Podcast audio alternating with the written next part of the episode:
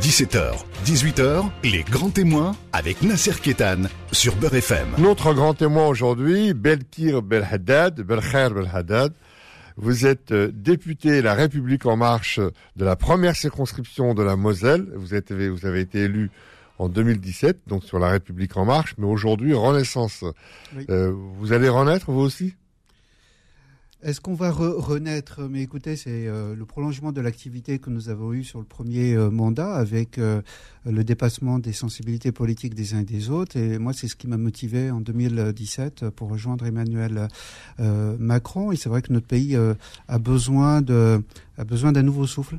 Euh, pour euh, affronter les difficultés que les Français rencontrent euh, aujourd'hui à travers la crise, la crise économique à venir, à travers la, crise sanitaire, on n'en est pas totalement sorti, puis la, guerre en Ukraine. Alors, vous avez fait un quinquennat, vous bien sûr vous postulez pour le prochain mandat, pour le prochain quinquennat, vous repostulez donc dans la première circonscription de la Moselle. Donc maintenant vous êtes membre de, de, de Renaissance, mmh. et, et, donc vous avez vous rejoignez un ensemble, un groupe mmh. ou euh, Horizon d'Edouard Philippe mmh. plus euh, le, le, le, modem de, de, de François Bayrou, et ça s'appelle Ensemble. Alors c'est quoi? C'est la continuité du en même temps? C'est-à-dire on fait en même temps la droite, en même temps la gauche, en même temps le centre. On a l'impression que c'est un petit peu, il n'y a plus de boussole. Il n'y a plus de boussole dans, dans cette histoire. Écoutez, on, on, le, l'idée maîtresse, c'est de rassembler des femmes et des hommes qui ont envie euh, de euh, euh, défendre notre pays, de transformer notre pays par rapport aux défis, par exemple, de la transition écologique.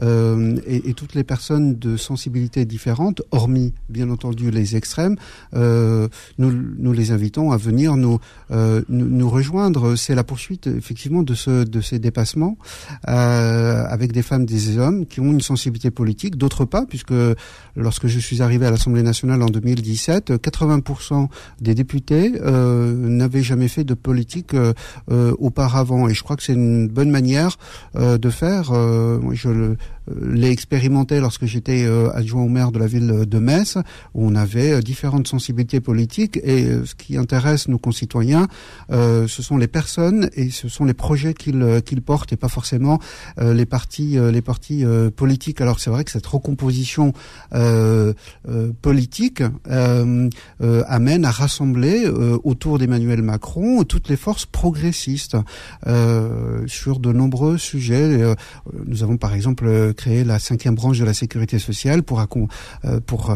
faire face aux défis du, grand âge et, et, de l'autonomie, la question du, pouvoir d'achat ou de la transition écologique, sans démagogie et sans dogmatisme. Alors, je disais, donc, vous sortez d'un quinquennat et vous repostulez pour un autre.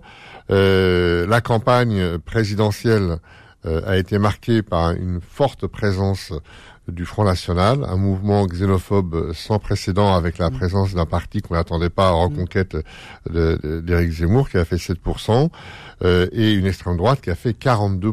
Mm. La préférence nationale s'est imposée au centre du débat franco-français, euh, alors que l'extrême droite dans ce pays devrait faire 2-3%. Euh, comment expliquez-vous cette cette, cette, cette, comment dire, cette influence, euh, la place qu'a pris la préférence nationale au point où elle a pollué, y compris les partis traditionnels, mmh. de droite comme de gauche, mmh, mmh. qui sont aujourd'hui à l'agonie. Je suis pas sûr que ce la préférence nationale euh, ait euh, tellement progressé que cela.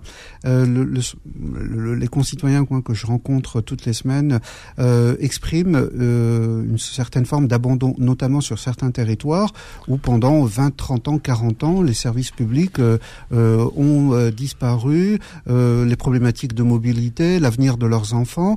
Donc, l'un des sujets essentiels, c'est celui-là, ce que développe ce que développe Marine Le Pen à travers la préférence nationale euh, n'a ni queue ni tête et ne correspond pas. Oui, mais elle fait quand même 42% sur arrêt du droit de comment dire annulation du droit du sol pour la nationalité, arrêt, du regroupement familial arrêt des, des prestations sociales mais et, ça et, sanitaires.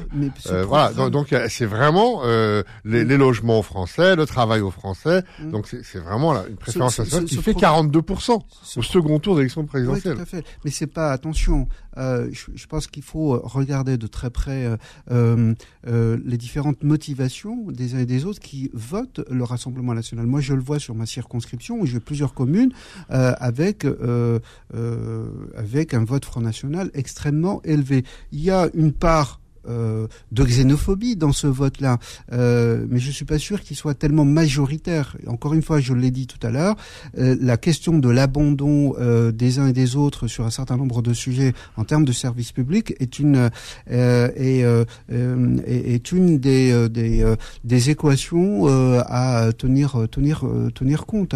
Et, et, donc, ce qui est un peu nouveau c'est euh, euh, l'apparition dans ce paysage politique euh, de Zemmour en développant en fait tout ce que Marine Le Pen finalement avait quelque part mis de côté, en tout cas en sourdine, pour paraître plus plus présentable. mais le fond du sujet, le fond de, le fond du programme du Rassemblement national est un programme euh, xénophobe raciste et qui attise les peurs. Et le fait d'attiser ces peurs sur un certain nombre de sujets, sur euh, effectivement un certain nombre de flux migratoires euh, liés à différentes conflits, par exemple en Syrie, aujourd'hui en Ukraine, elle attise les peurs et la réponse que nous devons apporter, elle est européenne. C'est ce qu'a fait Emmanuel Macron euh, ces derniers mois, ces dernières années, en plaçant les réponses majeures par rapport à ces, à ces conflits euh, et euh, à la réponse européenne qu'on doit apporter à travers Schengen, euh, à travers une politique d'intégration euh, euh réussie, euh, on doit le faire collectivement au niveau de l'Europe. On l'a vu à travers la, commande des vaccins, à travers le plan de relance européen. Toutes ces réponses-là, euh, ne peuvent euh, ne peuvent trouver euh, grâce aux yeux français que si on apporte cette réponse-là sur le plan européen. Donc et c'est tout le contraire de de, de, ce que propose Marine Le Pen ou ou Éric Zemmour. le fond n'a pas changé elle attise les peurs. Les réponses que nous devons apporter doivent être à la, à la fois nationales, mais surtout européennes, sur un certain nombre de sujets qui sont de vrais sujets, mais pour lesquels les réponses apportées ne sont pas les bonnes. Alors, euh, euh, nous, on avait lors du second tour, euh, on, a, on, a, fait une soirée électorale et on a eu des gens ici à l'antenne. On avait grosso modo un tiers des appels qui ont voté Emmanuel Macron, un tiers qui se sont abstenus mmh. et un tiers qui a voté Marine Le Pen. Mmh. On a, à l'antenne, on avait des gens qui étaient notamment une femme voilée. Elle dit, mmh. je suis voilée, je suis musulmane, je suis pratiquante, mais j'ai voté Marine Le Pen. Euh, c'est nouveau ça. Oui, j'en ai vu personnellement. Euh, ça m'a effectivement euh, assez, euh, assez, euh, assez surpris. Euh, voilà. Et, et, je pense que c'est en étant sur le terrain, dans l'écoute, moi ce que je fais personnellement depuis de nombreuses années, qu'on essaye d'apporter les, les, réponses, les réponses, les réponses qu'il qu'il faut. je. Est-ce que, que ça doit être un défi, un chantier d'Emmanuel Macron dans le prochain quinquennat de réduire la place de l'extrême droite. Est-ce que ça doit être un chantier qu'il doit, qu'il doit mettre en place? C'est un chantier qui est euh, encore devant nous et pendant de, de longues euh, années. Euh, la crise sanitaire et ses conséquences ont fait beaucoup de mal, euh, ont éloigné euh, les, les, les, les, gens les uns des autres, les ont éloignés de la politique, de leurs élus. ça a été une période extrêmement difficile, compliquée, qui a été accentuée notamment par le phénomène des réseaux sociaux. avec un complotisme, avec un énorme complotisme. On a dit tout et n'importe quoi. Avec Laetitia Avier euh, on a euh, notamment euh, fait en sorte que nous puissions faire en sorte que dans les réseaux sociaux, les atteintes aux libertés, les atteintes à l'intégrité des personnes, les violences verbales et haineuses sur les réseaux sociaux soient condamnées et punies pour qu'ils puissent, pour qu'on puisse, avancer. Et, et, Marine Le Pen, malheureusement, surfe sur ces sur sur cela. On se retrouve dans un instant. Les grands témoins revient dans un instant. 17h, 18h, les grands témoins avec Nasser Kétan sur Beurre FM. Oui, notre grand témoin Belcher Belhaddad, Belhaddad euh, qui est député de la première circonscription de la Moselle et qui donc euh, euh, est candidat à son, à son renouvellement et République en marche et qui aujourd'hui s'appelle Renaissance. aujourd'hui, nous sommes le 8 mai. Mmh. Et vous, vous êtes entre autres président du groupe d'amitié mmh. France-Algérie. Mmh. Nous sommes le 8 mai. Le 8 mai, donc, c'est à la fois la célébration de la fin des hostilités du 8 mai 45 et pour beaucoup de gens, c'est aussi les massacres de Sétif en Algérie. Vous êtes euh, d'origine algérienne, vous êtes député français. Comment vous vivez cette, euh, ce, je ne sais pas comment on peut appeler cette double appartenance, ce grand écart, cette schizophrénie. Enfin, comment vous vivez que d'un côté on célèbre la fête et de l'autre côté on célèbre euh, disons la tristesse et la, mort. Ben, ça, montre euh, en tout cas euh, la complexité des relations entre l'Algérie et la France sur euh, sur beaucoup de sujets, notamment sur les questions sur les questions mémorielles. On se pose souvent la question mais pourquoi ces rapports, c'est c'est finalement ces, ces rapports si, si, denses, si importants hein, depuis de nombreuses années ont toujours donné l'impression d'une conflictualité entre entre ces entre ces deux pays et, et, et je crois que l'une des réponses et l'une des clés, euh, c'est justement euh, dans euh, cette longue histoire que nous avons pu avoir, cette longue histoire coloniale, qui a provoqué tant de blessures, de ressentiments, de ruminations mémorielles. Et je crois que ce sont deux faces d'une pièce, d'une même. D'accord, mais au même moment, la France célèbre sa libération dans la joie et, la... et, et, et, elle réprime un peuple qui demande sa libération et, sa liberté. comment, ah, vous, quel rapport vous avez à ça? Ah, C'est pas simple. Non, c'est pas, c'est pas simple, c'est pas simple du tout. Mais euh, c'est ce que j'expliquais euh, à l'instant. Une partie de, de, votre cerveau doit faire la fête mm. et l'autre doit dire à la France. il fait pas, il faut faire, il, fait pas forcément la fête. Euh, il célèbre en tout cas la liberté et la libération du joug nazi fasciste. il faut pas oublier qu'aujourd'hui l'histoire peut se répéter. Aujourd'hui, on a un dictateur qui s'appelle Vladimir Poutine et qui a envahi un, pays. voilà, et, on a une guerre à, la porte de, de, de, de l'Europe, et, et, donc on doit aussi réagir de manière. C'est pour ça qu'on réagit de manière aussi aussi fermement. Mais je vous raconter ma, ma, situation personnelle, mais moi, dans mon cas, j'ai mon père qui, mon grand-père pardon, qui en 1955 a été massacré massacré par euh, euh, par euh, par l'armée française. On l'a plus jamais revu et ça m'a pas empêché en tant que député de la République française aujourd'hui euh, de travailler sur cette question euh, mémorielle euh, et notamment sur, par exemple, la loi pour réparation des des actes commis contre contre les harkis.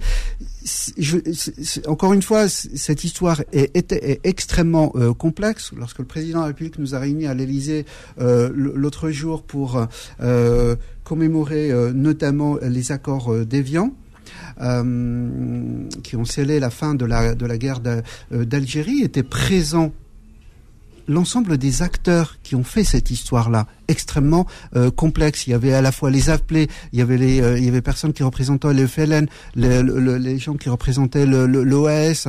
Euh, il y avait aussi des pieds noirs qui étaient présents. Euh, et cette histoire, nous devons la, la regarder en face. En tout cas, moi, c'est ce que je fais, à la fois en tant que citoyen, euh, et binational, euh, mais également, euh, mais également en tant que en tant que député. C'est pas facile. Hein. C'est pas facile tous les jours. Donc je disais que vous êtes président du groupe d'amitié France-Algérie à l'Assemblée nationale. disons vos, vos, actions en tant que groupe d'amitié, c'est quoi Parce qu'apparemment, en ce moment, c'est compliqué avec l'Algérie. Mm. L'Algérie, elle est dans une espèce de défrancisation. Mm. Euh, elle enlève la langue française, elle met euh, voilà la langue arabe partout. Euh, si, si, vous voulez une prise en charge au niveau pour un, mm. des gens qui sont opérés, ça va en Turquie ou ailleurs, mais pas en France. Euh, voilà, enfin, c'est très compliqué en ce moment. Il y a une vague de, de, anti-française. D'ailleurs, elle avait commencé en Tunisie aussi, avec le, avec le, le président tunisien. Et donc aujourd'hui, euh, comment comment vous gérez ça? Euh, euh, cette situation est extrêmement euh, difficile, mais elle, elle ne date pas de, elle date pas d'aujourd'hui. Ce qu'il faut savoir, c'est qu'après l'indépendance de, de, de, de, 62, les relations entre la France et l'Algérie ont été surtout d'ordre d'ordre économique et que en France, l'examen du, du, passé colonial n'a jamais été à l'ordre du jour. et il fallait l'oublier cette histoire. Euh, il fallait l'oublier cette histoire. Et, et, pendant longtemps, en fait, cette histoire n'a pas été racontée, n'a pas été. Euh, alors c'est vrai qu'on a des historiens comme Benjamin Storin et d'autres qui ont vécu, qui, qui, qui ont euh, qui ont essayé de, euh, de, de, de, transmettre en fait euh, euh, cette, cette, cette histoire-là douloureuse de, de part et d'autre. et le, le, le, groupe d'amitié France-Algérie dont je suis le président, sa, sa vocation, c'est de faire en sorte d'avoir un plus grand rapprochement entre les parlementaires, entre les représentants des nations des, deux pays, en matière d'économique, en matière culturelle, en matière en matière sportive. Alors, alors il y a des échanges et des allées. Euh, comment ça se passe? Il y a, Vous recevez des députés. C'est vrai que ce mandat a été un peu compliqué parce qu'on a eu euh, le Covid. On, a eu la crise des gilets jaunes, la crise du Covid pendant près de des ans. Euh, ça nous a pas permis de pouvoir nous déplacer en Algérie malgré tout, on a pu avoir des, des relations assez assez étroites avec. Il semblerait qu'entre Emmanuel Macron et Abdelmajid Tebboune, le courant passe en tout cas. Le courant il passe. Euh, je crois qu'en plus haut niveau, euh, il en va de, l'intérêt des deux pays de faire en sorte euh, que les choses aillent mieux. On a une diaspora extrêmement importante en, France. On a des relations économiques avec l'Algérie qui est extrêmement forte, une histoire extrêmement forte et, passion, et passionnelle. Elle ne peut pas s'arrêter du jour au lendemain. C'est pas pas possible.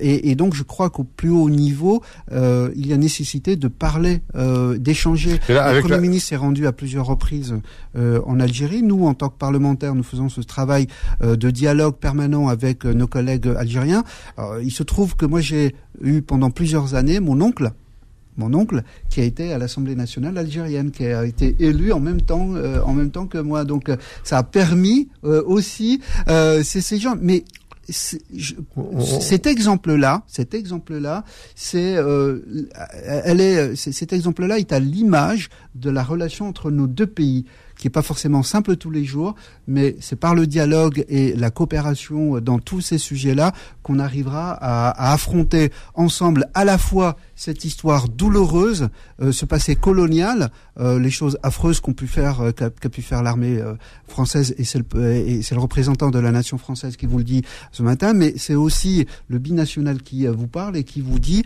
que un travail mémorial du côté français doit être fait. Il a commencé, et, et c'est comme ça qu'on progresse. c'est que c'est que c'est que de chaque côté de, de, du pays, nous puissions faire des avancées importante, aussi bien aussi, euh, au niveau de l'Assemblée nationale que, que, que de l'exécutif. Hein. D'accord. On se retrouve dans un instant pour euh, la fin de cette émission. Les grands témoins revient dans un instant. 17h, 18h, les grands témoins avec Nasser Kétan sur Beurre FM. Belkhar Beladad, notre euh, grand témoin d'aujourd'hui, euh, député, président du groupe d'amitié France-Algérie. Euh, euh, Beladad, euh, on va arriver à la guerre en Ukraine et à cette multilatéralité qui est en train de voler en éclats. Vous parlez tout à l'heure du plus jamais ça, mais on est dans ça mmh, mmh. finalement. Euh, et on va commencer par, on parlait de l'Algérie à l'instant, avec la guerre en Ukraine avec tous les problèmes sur d'approvisionnement de gaz, de pétrole, mmh, l'Algérie revient un peu au, au, centre, du, jeu. et donc, euh, il semblerait que euh, l'Europe euh, mm. soit disposée à se, à, mm. disons, à se ravitailler en, mm. en, gaz, en pétrole. Comment ça se passe? Écoutez, je crois que c'est absolument nécessaire de diversifier ces, ressources de, matières premières, de, pétrole, de gaz, d'énergie. C'est l'avenir de c'est l'avenir de demain hein, et d'aujourd'hui déjà. et je, crois que pour la France et, l'Europe, cette question énergétique est, fondamentale. Et aujourd'hui, euh, nos économies sont beaucoup trop dépendantes de la euh, d'un certain nombre de pays et dont euh, dont la réussite. Il faut mettre les œufs dans des paniers différents. Complètement. Alors pour la France, c'est déjà le cas, hein, c'est déjà le cas, mais je pense qu'il faut encore plus diversifier ces ressources et je crois qu'il faut surtout accélérer euh, la transition écologique là où je crois que c'est intéressant, euh, notamment en matière de, euh, de développement durable. Pour moi, l'avenir, en particulier de la France, elle est euh, elle est euh, aujourd'hui euh, en Afrique. on a vu ces taux de croissance ces dernières années. on a vu également une implantation extrêmement forte des, des, des, Chinois, des Turcs, des Turcs, très récemment des Russes, des Russes avec la France qui est chassée carrément comme au Mali où elle est persona non grata. Et, et, et, je crois que en fait c'est à, travers des projets de ce type-là qu'on arrivera aussi à euh, avoir des coopérations euh, de pays d'égal à égal. Et c'est là où le rôle de diaspora est important. Euh, Emmanuel Macron a organisé le sommet des deux rives mm. euh, pour les pour la pour les deux rives de la Méditerranée mm. occidentale mm. et puis les deux sommets France-Afrique euh, qui, sont organisés. C'est là aussi où les diasporas ont un rôle très important à jouer. Complètement. Et nous on le on le voit au niveau de l'Assemblée nationale. on travaille avec ces ces diasporas. On l'a vu à, l'occasion de la crise sanitaire où cette diaspora s'est mobilisée en matière de solidarité pour récolter des fonds, du matériel euh, et euh, les, euh, les envoyer, les envoyer par exemple en Algérie, dans d'autres pays qui en avaient tant besoin. J'ai rencontré avec plusieurs de mes collègues le gouvernement tunisien qui nous disait, mais surtout dites à Emmanuel Macron, votre président, de ne pas nous classer en zone, en, zone rouge. Et nous avons transmis ce, ce message. D'ailleurs, le président de la République, le 2 juillet 2021, avait évoqué la question tunisienne parce que elle était, euh, elle était plus dramatique que d'autres, euh, que d'autres, que d'autres, que d'autres pays. Donc, et notre rôle, justement, euh, d'être quelque part un peu facilitateur, de faire passer des messages de part et d'autre. Euh, nous avons une écoute beaucoup plus ouverte en Algérie, en Tunisie, au, au Maroc ou dans d'autres pays, parce que nous connaissons ces cultures, nous venons de là. Hein, nous avons une histoire euh, très proche avec ces pays et nous arrivons également à faire passer un certain nombre de messages au plus haut niveau de l'État français. Ah. Et, je, et, je, crois que notre rôle, il est, il est également, il est également à, ce niveau-là. Là, Belkhal Beladat, vous évoquez une multilatéralité idéale, mm. mais euh, force est de constater qu'elle a volé en éclats. Mm. On a eu euh, la période de Donald Trump euh, qui a, a été dans l'unilatéralité absolue, où il a euh, construit des murs avec, avec le, Mexique, où il a une politique vis-à-vis des réfugiés, mm-hmm. où il a reconnu de façon unilatérale Jérusalem comme capitale mm-hmm. euh, d'Israël. Mm-hmm. Donc, euh, et donc il a, il a, il a, il a envoyé balader cette multilatéralité. On le retrouve ça aussi en Europe avec des murs en Hongrie avec Viktor Orban. On retrouve aussi avec des velléités d'hégémonie d'Erdogan en Méditerranée qui veut aussi prendre. Donc c'est, ça, c'est en train de. L'UNESCO euh, n'a plus les, les financements qu'elle doit avoir. L'ONU n'est plus respectée comme elle est. Donc finalement, vous, vous évoquez à l'instant une espèce de multilatéralité idéale, mm. mais force est de constater qu'elle vole en éclats et, qu'il y a une poussée des nationalismes mm. et des xénophobes mm. et que c'est donc c'est quand même inquiétant. Oui, tout à fait. Et je pense qu'il faut qu'on repense euh, totalement euh, nos modes de gouvernance, euh, l'ONU qui joue plus forcément euh, le rôle euh, qu'il a pu jouer par le passé, l'OTAN c'est pareil, une coquille vide aujourd'hui, c'est le président de la République qui le disait, et donc on doit repenser collectivement en fait tous ces moyens d'intervention face à des populismes dangereux. On le voit, on le voit avec des velléités guerrières menaçant des peuples dans leur souveraineté, et on peut plus accepter cela. Et donc on, doit faire ce travail extrêmement rapide rapidement. Et, je pense qu'Emmanuel Macron est bien placé pour pour le faire et, et, et, en tant que président de la communauté européenne pour embarquer avec lui l'ensemble des pays de la communauté européenne, mais pas que. il, on doit aussi euh, très clairement euh, euh, euh, euh repenser nos relations avec avec les États-Unis, qui s'est repliée sur elle-même. On voit bien le discours de Joe Biden qui hésitait fortement à venir intervenir et aux côtés des Européens dans cette guerre en, en, en, Ukraine face à face à la Russie. Il commence aujourd'hui à le faire. Il a débloqué des moyens importants, mais ça a mis quand même ça a mis quand même du temps. Voyons le danger arriver. voilà. Et, et je pense. Pour vous, il y a une menace de guerre mondiale que comme euh, apparemment Poutine brandit euh, son avion euh, à ogive nucléaire. je, pense qu'il faut le prendre au sérieux. Ouais.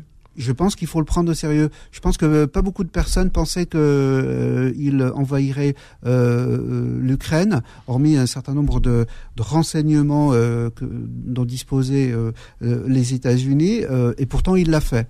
Donc je pense qu'il faut prendre ces menaces au sérieux. Trump, euh, quand euh, il disait vouloir mettre en place un mur, euh, fermer les frontières, il a été, il a été pratiquement jusqu'au bout de ce qu'il avait, de, de, ce sur quoi il s'était engagé quand même. Donc je pense que ce sont des personnes à prendre au, au, sérieux. Nous, de notre côté, nous devons repenser totalement tous les outils de coopération internationale que nous avions mis en place. il faut les repenser, peut-être en créer d'autres. Peut-être en créer d'autres, mais on est à la croisée des chemins aujourd'hui et je le dis aujourd'hui encore euh, d'autant plus, euh, qu'il faut, sur la base des relations que nous avons pu euh, avoir historiquement fortes avec les pays africains, engager un processus beaucoup plus rapide et beaucoup plus profond. Mais vous avez vu quand même qu'il y a une neutralité, je dirais bienveillante, de la Chine, de l'Inde et de beaucoup de pays africains vis-à-vis de Poutine. Donc on constate quand même. Mais c'est leur, c'est leur Ça veut dire quoi? Ça veut dire que l'Occident, les États-Unis n'ont plus la, le vent en poupe? C'est pas une. C'est quoi C'est un déclin qui s'annonce Non, c'est pas une question de, de, de, déclin, mais on a vu assister ces 20-30 euh, dernières années de nouvelles euh, puissances. Euh, d'abord économiques et aujourd'hui euh, euh, politiques, et, et, certains d'entre eux sont capables effectivement de d'intervenir de manière de manière de manière guerrière et de mettre des moyens considérables de manière et des moyens euh, considérables. Et, et, donc, on a là euh, des pays euh, qui cherchent leur propre intérêt, qui refont l'histoire. Poutine refait l'histoire. D'accord?